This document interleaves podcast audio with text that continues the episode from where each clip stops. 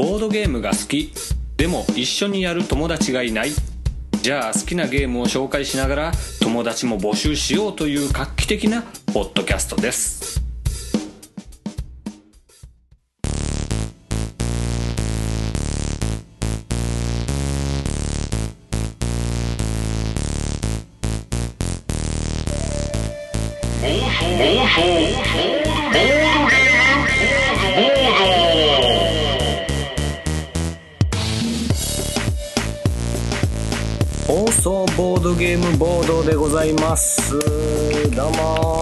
こんにちは。こんにちは。改めまして放送ボードゲームボードパーソナリティの嫁さんにねあの嫁さんも最近このポッドキャストをね聞いてるわけですよ。ねえあの聞かれるのは結構恥ずかしいもんではあるんですけどもあのまあ、聞いた感想としましてね、えー、私があの、ちょっとおじさんだと思われがちっていう話をしたじゃないですか、この喋り方がね。で、まあ、結論嫁さんからいただいた一言が、喋り方が気持ち悪いと。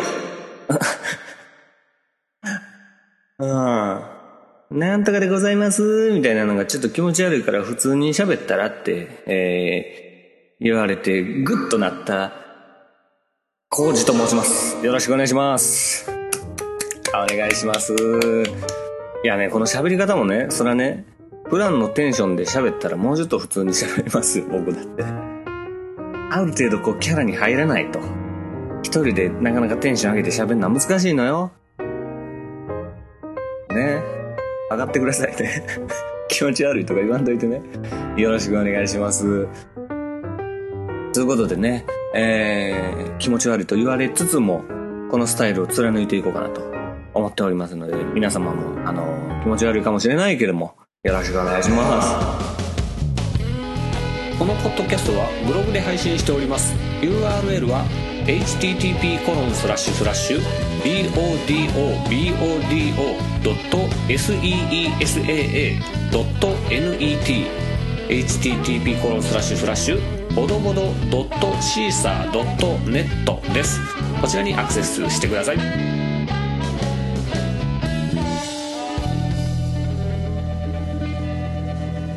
はい。ということで久々の通常回ですね。今回17回ですか。なんだかんだでここまで、えー、来ましたね。すごいですけれども。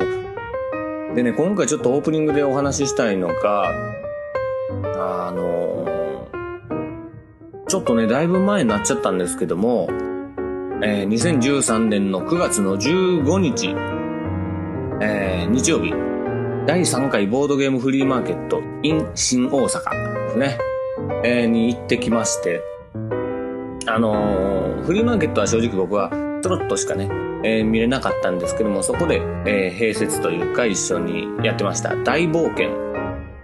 ね、ポッドキャスト番組、ボードゲーム研究室のね、えー、川崎さんが主催で行ってまして、大冒険という、まあ、ゲーム会に参加してきましたよっていう話をね、えー、ちょっとしたいなと思うんですね。で、まあ、なんせその日がものすごい雨でですね、まあ、台風が来てたわけですけども、ね、どえらいことになってたわけですよ。で、まあ、その雨の中ね、まあ、行く途中に、ちょっとね、えー、喋りながらね、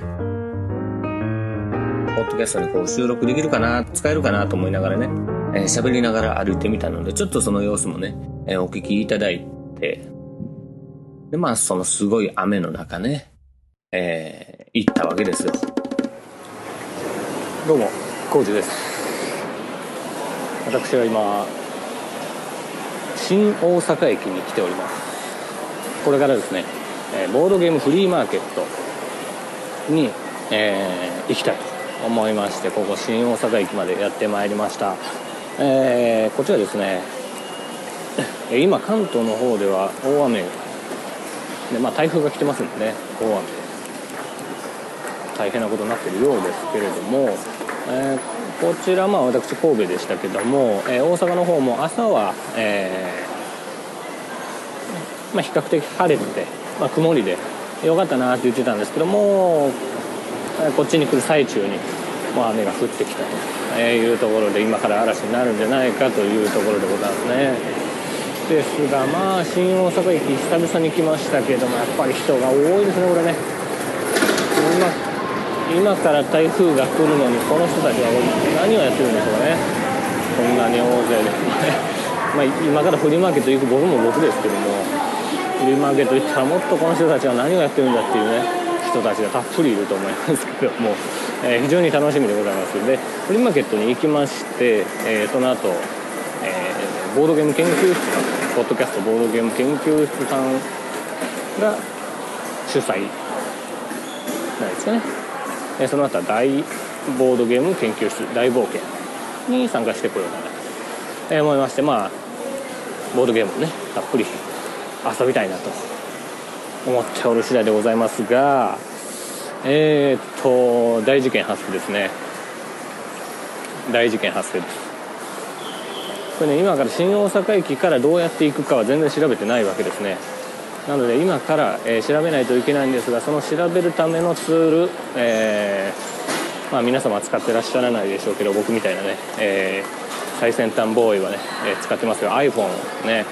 この iPhone を今ボイスメモで使っちゃってるもんですからこれ見えないわけですね。これ録音しながらこれマップとか見れるのかなちょっとチャレンジチャレンジですね。あこれ録音できてるっぽいですね。よしよし。じゃあこれで調べながら行きましょう。事件なんて一切起きてませんでしたよと。ということで。うん。いやー素晴らしいですね。今地図で調べてみたところですね。まあ適当に歩いたら真逆に歩いてますよね。うん。素晴らしいセンスですねこれはえー、もう疲れてきちゃったなこれ。もう一休みして帰ろうかなって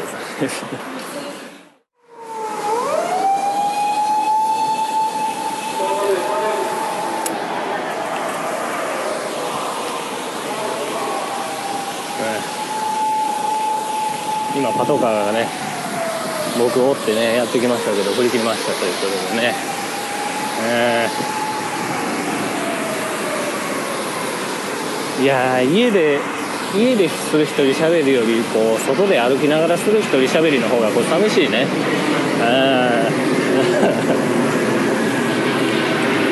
たまにやっぱこう見られますもんね。人からね。あの人は一人で何を言ってるんだと。うんまあ何を言ってるか分からんけどみたいなね感じですよ。まあよくよく話聞いても最終的には僕は何言ってるか分からないんですけどね。あすげえな。今ですね女性2人組と男性1人とすれ違ったんですけどもね。えー、っと2人ともなんか幅の箱とか持ってたんでもうボードゲームフリーマーケット帰りだなと。もう買っちゃうんだなと思ってね。朝から並んで好きなもん手に入れたらもう買っちゃうんだなと思ってすごいなと思いましたね。僕は今からですよ。いやーなんかさっきからねもうちょっとでこう着くんですけどさっきから多分まあフリーマーケット帰りの方だと思うんですけどね。えらい僕のことを睨んでくるというかなんか怪しいかな俺。何やろ。えらいえらい形相でできよるんですよね。この後から来やがってみたいな感じなのかな。なんか分かんないけど。ませんうわ雨が強くなってきたなこれあああああお来ました来ましたはい。で、こんな感じでございましたね。で、えー、会場着きましたところ、まあ、フリーマーケットはやっぱりほぼ終わってまして、あの、行ったら、まあ、あの、見たことあるなという方が、えー、ね、何人かいらっしゃったんですけども、あんな感じなのね。本当に学校の体育館みたいな感じのところで、床に、なんつうんですか、あの、花見の時に敷くブルーシートみたいな、遠足の時にね、敷くやつみたいな感じのを敷いて、ここにね、あの、商品とか置いて、ね、フリーマーケットしてました。ね。ねこんな感じなんや、というこで。僕行った時がね、多分13時ぐらい、お昼1時ぐらいですかね。で、多分ちょっとあの、お昼休憩でご飯食べに行ってたりとかする人もいたみたいですけどもね。なんかね、入った時は結構外国人の方がちらほらいて、あ、なんかワールドワイドなんやなと思いますね。で、大冒険に着いたのが、えー、まあ13時過ぎぐらいですかね。そしたらもう受付でそのね、ボードゲーム研究室の川崎さんいらっしゃいまして、会った瞬間に、出たこないだ YouTube 出てた人やっていうね、えー、いじりをね、言われましたよ。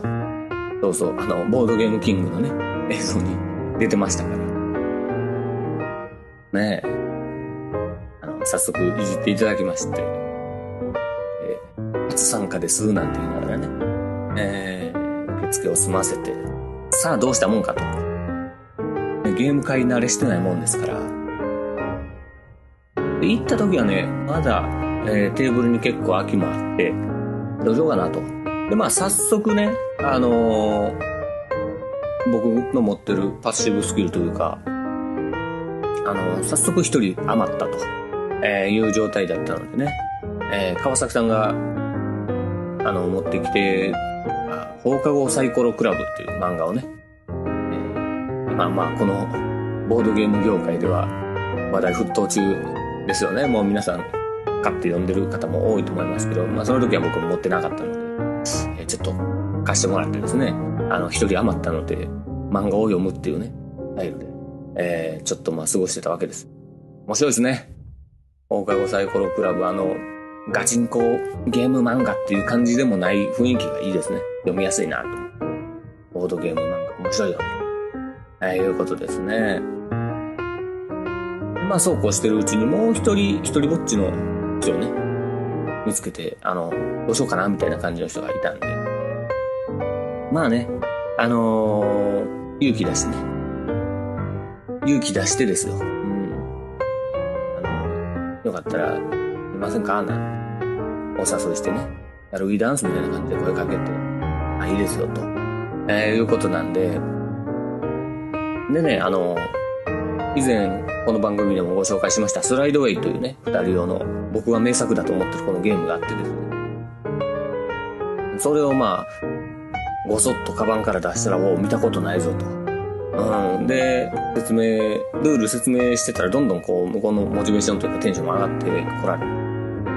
面白そうですね、と。いうので、一緒に遊んだからめちゃめちゃ面白いじゃないですか、っていう、論理がありましたね。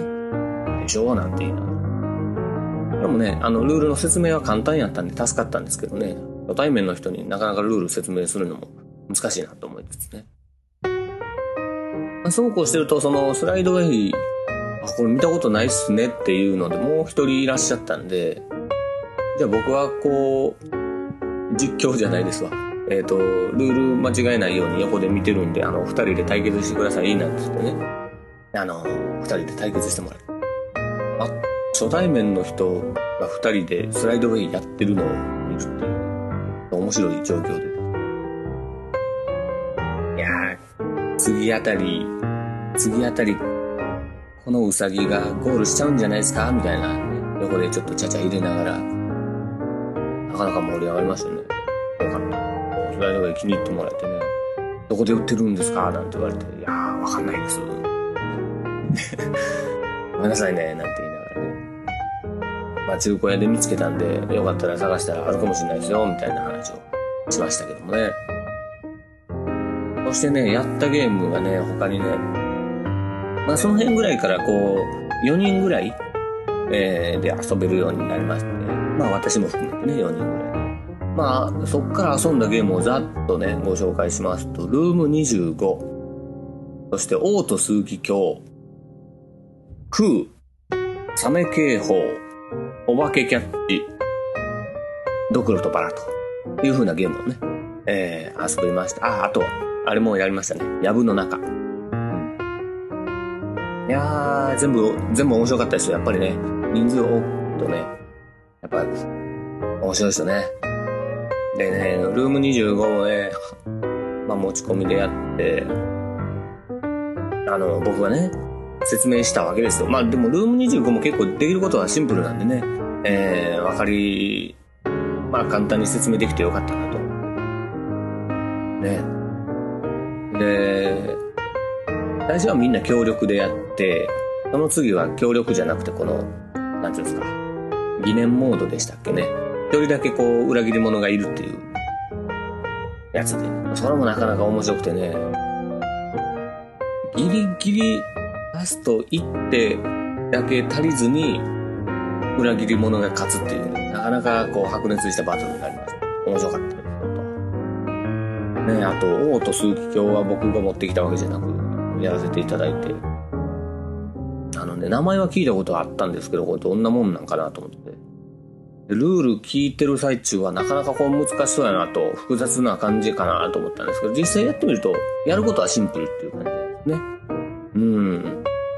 まあでも陣取り合戦というかね、うまいことこう自分の覇権を、覇権争いというかね、えー、まあ土地のポイントをね、どんどん稼いでいくっていうのが。これもすごい、見た目もおしゃれでね、面白かったですね。あとやったのが、クー。これね、あのー実際やるの初めてで、説明も難しかったですね。インストっていうね。インストですよ。難しかったんですけども、実際やってみたら結構ね、面白かったんですよ。うん。ねこれ、これはね、今日ちょっと、風をテーマにね、取り上げたいと思いますけども。あとね、サメ警報ね。これやりましたよ。僕が好きなんで。やりましたけど、やっぱり案の定、ね、サメ警報クオリティですよ。初回やった時はみんなポカーンですよね。あれ終わりみたいな感じ。ですよ。で、3回ぐらいやったら大体、あ、なるほど、こういうゲームかっていうのが皆さん分かってくる感じですね。まあその時ももう何回ぐらいで終わりましたけど、本当はね、5、6回やるとだいぶ、あ、このゲームはこういうところを楽しむのねっていうのが分かってくるもんなんでね。いやー、なかなかサメ警報はいいですよ。ポカーンってなりましたね。あと、お化けキャッチ僕は初めてやりましたよ。もう、全然弱かったですよ、僕はね。反射神経を必要とするね。お化けキャッチ。弱かったなもう、ドクロとバラですよね。これね、勝ちましたよ、僕。やりました。これやっぱ面白いな、ドクロとバラは。最後ね、ちょっと人数増えて6人ぐらいでね、ドクロとバラやったんで、面白かったなうん。そういう風な感じで結構ね、あのー最初はドキドキしつつでしたけども、結果的にいろんなゲームたくさん遊べてね、本当面白かったですよ。ねえ。まあ、あのー一緒に遊んでいただいた方で、途中から結構ずっとね、あの固定のメンバーでも遊んでたんですけども、佐藤さん、えー、という方もね、はじめ、えー、一緒に遊んでくださった皆さんね、本当にありがとうございました。そしてね、あの、まあ、主催のね、川崎さん、えー、冒険の吉田さんもね、ご挨拶させていただきましたけども、まあ、お礼を申し上げるとともにですよ、あの、これだけはちょっと言わせていただきたいなと、えー、思うことがございまして、私は人見知りなんです。ね。何回も言いますけども。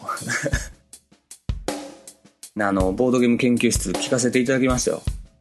人見知りっていうキャラだろうっていうね。あの人キャラですよっていう話をね、してましたけども、いじっていただきましてありがとうございますという感じですけども、キャラじゃないわけですよ。実際に人見知りなわけですよ。まあ、あのね、あの、もこんなこと言いたかないですけども、言うても、もう大人ですから、成人男性ですから、人見知りじゃないふりをすることはできますよ。ね、僕もね、お仕事もお客さんとお話しする仕事やってますから、もうね、一応ね、その、オンの状態というかね、こう、外交モードみたいな、人と喋りますよモードに切り替えたら喋れなくはないですよ。もうね、休みの日はやっぱりオフってますよね、そのスイッチをね。その状態で、あのー一緒に遊びませんかみたいなね。あの、お誘いをしたりとかで初めての方にはどうもっていうのはなかなかのハードルの高さがあるわけですよ。ね、だからもう、人見知りじゃないふりをすることは可能ですよと。だからそういう面を川崎さんや吉田さんには見せてたわけですよね。ただ本当内面的にはもうすごい心に汗をかいてるというかね、もう偉いことになってるわけですよ。だから、まあ、あの、ね、誰に何と言われようとね、あの、人見知りというね、キャラをね、あの、守っていきたいと。えー、いやいや、キャラじゃないわ。キャラじゃないわ。えっ、ー、と、人見知りなんですよ。なのでね、このスタイルをね、貫いていきたいと思いますよ。キャラじゃないからね。えー、よろしくお願いします。ということで、えー、まあ、ともあれ、いじってもらいましてありがとうございますということですね。まあ、オープニング長くなりましたけども、こんなところでございまして、で、えー、今回のゲームは先ほどもちゃっと言いましたけども、大冒険で初めて遊びました、クーを取り上げたいと思います。このポッドキャストは iTunes ストアからでもダウンロードできるようになっております。放送ボードゲームボードで検索していただきますと出てきますので、そちらで購読を押してください。また、えー、星がつけられるようになってますので、えー、ずるっとえー、星を5つつけていただければと思います。よろしくお願いします。またレビューなんかも書けますのでねいろんな方からのコメントお待ちいたしております。よろしくお願いします。はいこの空でございますね。これあの東京編でねお話ししましてあのテンデイズゲームズさんに、えー、行った時に空これ買ってきたやつですよでそこで買ってきて早速ねあの、新大阪で遊べたんでよかったなと思いまして、これも非常にユニークなゲームだなと、他であんましこういうのないかなという感じでしたね。まあ、基礎情報を言っときましょうか。えー、ゲーム名は COO でございます。えー、アルファベットは COUP、コープみたいな感じで書いて COO と読むと。えー、いうことで、メーカーはニューゲームズオーダーさん。えーまあ、日本の会社ですね。えーですよと。で発行されたのは2013年ですけどももともとはイギリスで2012年に発売されてるとで作者はリッキー・タータさんうんタータファミリーデザインって箱に書いてあるんでねファミリーでやってるのかなわかんないですけどねで、まあ、テンデイズゲームさんの扱ってらっしゃるものですよというところですね。あとプレイ人数は2人から6人なんで結構幅広く遊べるというところですね。まあじゃあ、久々に恒例のテーマ説明言っておきましょうかね。えっ、ー、とね、テンデイズさん、さすが、ちゃんとね、えー、テーマ説明ございますよ。腐敗し弱体化した宮廷が治める陰謀渦巻くイタリア都市国家。あなたが扮するのはこの都市における一家の長です。権力への道を汚れた手で切り開き、都市を手に収めるのです。他の諸家が持つ影響力を削ぎ落とし、国外通報をしていきましょう。生き残る家はわずかに一つ。あなたはその座につけるのでしょうか？結構難しい漢字がね、わーっと並んでて、噛まずに読めたことにね、今ホッとしますと、えー、いうね、ことをお伝えしつつ、このテーマ説明はね、ドロドロした空気感が出ますよね。うん。ドロドロドロドロね、してますよね。まあね、この、腐敗し弱体化した宮廷が治めるっていうね。そんなぐっちゃぐちゃな状態になってるけど、まだ収められてるんやっていうところだよね。イタリア都市国家。ね、もう権力への道を汚れた手で切り開きっていうね。もう汚れちゃってるから。あこのゲーム嘘つくゲームですけど、もう汚れちゃってるからね。嘘つきまくったらいいんですよ。こんなもん。ね、で、最終的に、他のところのね、一家を国外通報していきましょうって書いてあるんですけど、このゲームね、結局ね、暗殺とか出てくるわけですよ。だから国外通報も何も殺しちゃうんですから。汚れすぎでしょ、こんなもん。どえらい汚れたゲームですよ、クー。ただね、これやってみるとなかなか面白いわけでございまして、ね。えー、ざっとね。ざっと説明しますとまあね人人物カードがいろいろありまして公爵とか資格とか大使とかね。えー、船長とかあるわけですよ。いろいろね。まあその人それぞれにカードをチェンジできたりとか人より多く金貨をもらえるようになったりとか人をね安くで暗殺したりすることができると。あと人のお金取ったりとかね、えできるわけですけども最終的には、えー、それぞれのプレイヤーがその2人人物を持ってるわけですよ。で暗殺というかねそういうのをすると人2枚持ってるカードのうち1枚がペロッとめくられてこの人は死んだっていうことになるわけですよで2人とも死んだ人が脱落していって最終的に誰が残るかっていうゲームなわけですけどもでねまあその人のそれぞれの能力を使っていくわけですけどもその人は表向けで公開されてるわけじゃなくて裏向きでこう2枚自分の前にポンポンと、えー、置いてるわけですよなので誰が何持ってるか正直わかんないんで人の持ってる能力を嘘ついて勝手に使っていいんですよ。例えば俺は公爵を持ってるから徴税っていう能力を使いますよと。金貨を3枚もらえますよみたいなことができるわけですよ。嘘ついてもいいんです。ただ嘘ついた時に他の人に「お前嘘やろ」っていうので、えー、指摘されたら、えー、正解発表みたいな感じでね、まあ、その時にほんまのことを言ってるのに嘘やろって言われたら嘘やろって言った方が、えー、1枚死んじゃうわけですけどもまとにかくどんどんどんどん人が死ぬっていうね、えー、きな臭い、きな臭いゲームでございますね。クー、ドロドロしてますけども、これね、あの、実際やると、面白いです。まあ、実際これ1ゲームしかやってないんですけど、面白かったですよ。で、このゲームの楽しみ方が本当ね、その時に分かったんですけども、素直にやるとね、持ってる能力だけ使いまくると、正直そんな盛り上がらないんですけど、嘘つきまくることによって積極的に嘘つくと絶対面白いわけですよこれね。だってもう汚れちゃってるわけですからこっちはね、うん、嘘ついたったらええんですよそんなもん。ねこれはねあの友達同士とかでねやるとかなり盛り上がるんじゃないかな。ね、えー、今回この「空ね。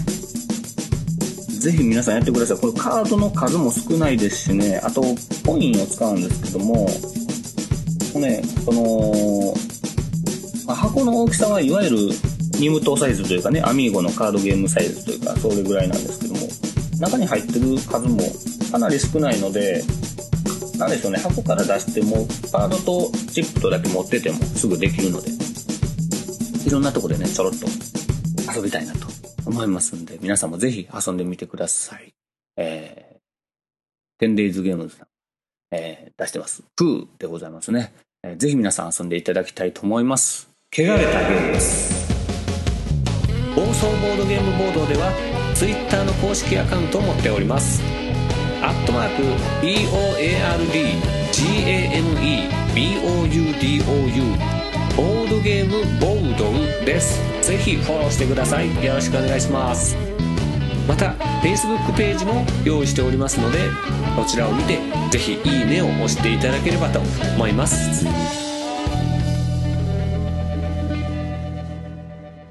はい。じゃあね、えー、このコーナーも久しぶりですね。ちょっと久々に喋っておきたいと思います。当時のこれ、俺だけ？はい。前にね、あのー、まあ、五感の話をよくしてた時に、五感ワールドカップなんつうね、話をね、してたと思うんですよ。あのー、ユーゴスラビアがこう、強いっていうね。国の名前の、国のイメージとか度外視して、国の名前の五感だけで勝負するの。どこが強そうかっていうね。うん、いうわけですよ。タイとかはね、ちょっとこう、可愛らしい名前じゃないですか、タイ。ジャパンの方がまだ、多少ジャの強さがあるんですけど、邪悪な感じがするんですよ。邪悪の邪ですけど。まあでもパンがね、ちょっと可愛くなっちゃうからね。うん。とか言ってたわけですよね。そしたら、まあ、あの、皆さんが思う強そうな名前のところ募集しますなんてことをね、ちらっと、あの、言ってたら、結構いろんな方から、この国はどうですかという、ご意見いただきましたので、そのご紹介をね、ちょっとしたいと思いますけども、あの、ジャンゴさん、ね、リスナーのジャンゴさんですね。ジャンゴさんからエントリーは、ジンバブエですね。確かにジンバブエちょっと強いでしょ。楽天の数が半端ないですからね。うん。そしてまたリスナーさん、カズカズさん。ねカズカズさんは、僕がちらっと言ってたバルバドス。これが一番強いんじゃないかと。えーいうことですね。バルバドスはやっぱ強そうですよね。うん。スターハンターに出てきそうっていう話をしましたけども。そしてカズカズさんの娘さんも新しいエントリーのね、国がありまして、ボスニア・ヘルツェゴミナ。出た。ボスって言っちゃってるからね、もうね。ボスニア・ヘルツェゴミナはこれは強いですよ、と。いやー、なかなか娘さんいいところついてきますね。そして、えーテクリスさんね、あの、コメントよくいただけるテクリスさんは、え3つ、この辺いいんじゃないかと。ジンバブエ。また出ましたね、ジンバブエ。ポートジボワール。おエルサルバドル。あ、これ。エルサルバドルいいですね。エルサルバドルはちょっとこう、スピード速そうな感じがしますよね。シャンシャンシャンシャンシャンみたいなね。忍者系というかね。うん。この雰囲気は完璧に僕が感じるイメージだけですけどもね。ポートジボワールもなかなかちょっと技師っぽいですよね。うん。こう、破壊力のある人じゃないんでしょうけど。人、人、人なのこれ。国の名前やけど。コートジボワールね。ですよね。そして、ポッドキャストリスナーの中ではね、ドンみたいな、えー存在でございます。佐藤さんからは、バチカン四国。来ましたね、バチカン四国。でも、これ佐藤さん絶対バチカンっていう、この、バチカンっていう感じだけでしょ。バチカンってやってくれっていうことでしょ。どんなやつ来てもバチカンってやるぞっていうことでしょ。ね。あ、でも、よく考えたらバチカン四国の四国の方が意外とちょっといかついよね。うん。バチカン四国っていう言い方は日本、日本独自でしょうけど、四国ってね。うん、なんちゃらかんちゃらバチカンって言うのかもしれないですけども。まあ、佐藤さんからはバチカン四国と。いうことで、あと、ウィリアムさんからね、リスナーのウィリアムさんからも、えー来ております。二つ来ておりますね。アイゼルバイジャンと、トルクメニスタン。あはー、強い。これ、ウィリアムさん、素人じゃないな、この人。強いぞ。素人も何も何でもないですけど。アイゼルバイジャン、強いじゃないや。トルクメニスタンもかなりこう破壊力ありそうですよね。右ストレートが速そうというかね。なん、何の話をしてるんでしょうね。いやー、アイゼルバイジャンだってもう、ロボっぽいですよね。助けて、アイゼルバイジャンみたいな感じですよね。強いな、ウィリアムさん。これはなかなかすごいのを出してきましたね。そしてね、えー私が一番推してたのはユーゴスラビアですね。ゴスッときて、雄大さがあってね、うん、これは強いんじゃないかと言ってましたけど、まあエントリーがね、増えましたけども、こん中だと、うん、アイゼルバイジャンかな。すべてをなぎ倒して、もう、デーンと立ってる感じがしますよね。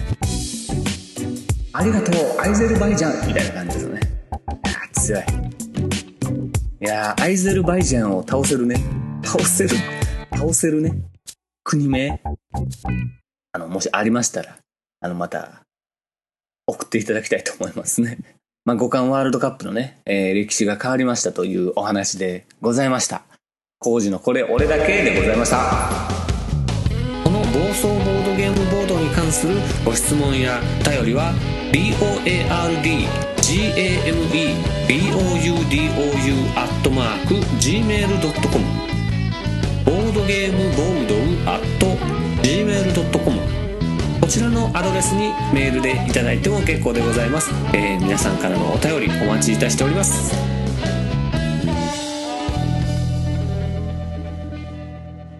はい、えー今回こんな感じでございましてお久しぶりの回でございましたけども。えーとこんな感じで締めてましたっけね。えーとまたね。もう17回ですから今回で。まあ、18、19といくともう20回と。いうことなんでね、まあ、20回にはまだあの、あれですよ、ボドボドミュージックはね、もちろんやりたいなと思うんですけど、それまでにももう一個ぐらいね、えーなんか曲作れればいいなと思ってましてね。まあ、この、なんでしょうね、9月は、えー東京行ったりとかね、こっち行ったりとかいろんなイベント参加できましたけどもね、まあ、次回以降は結構ね、あのーいつも通りの感じでね、一人で楽しい感じでお届けしたいと思います。ということで、暴走ボードゲームボード第17回の今回は、えー大冒険に行ってきました。えーいうことと、クー、クーがとっても、えー、きな臭いゲームでございますよ。えー汚れたゲームということと土管ワールドカップの歴史が変わりましたという回でございました。ではまた次回お会いしましょう。それでは皆さんさようなら。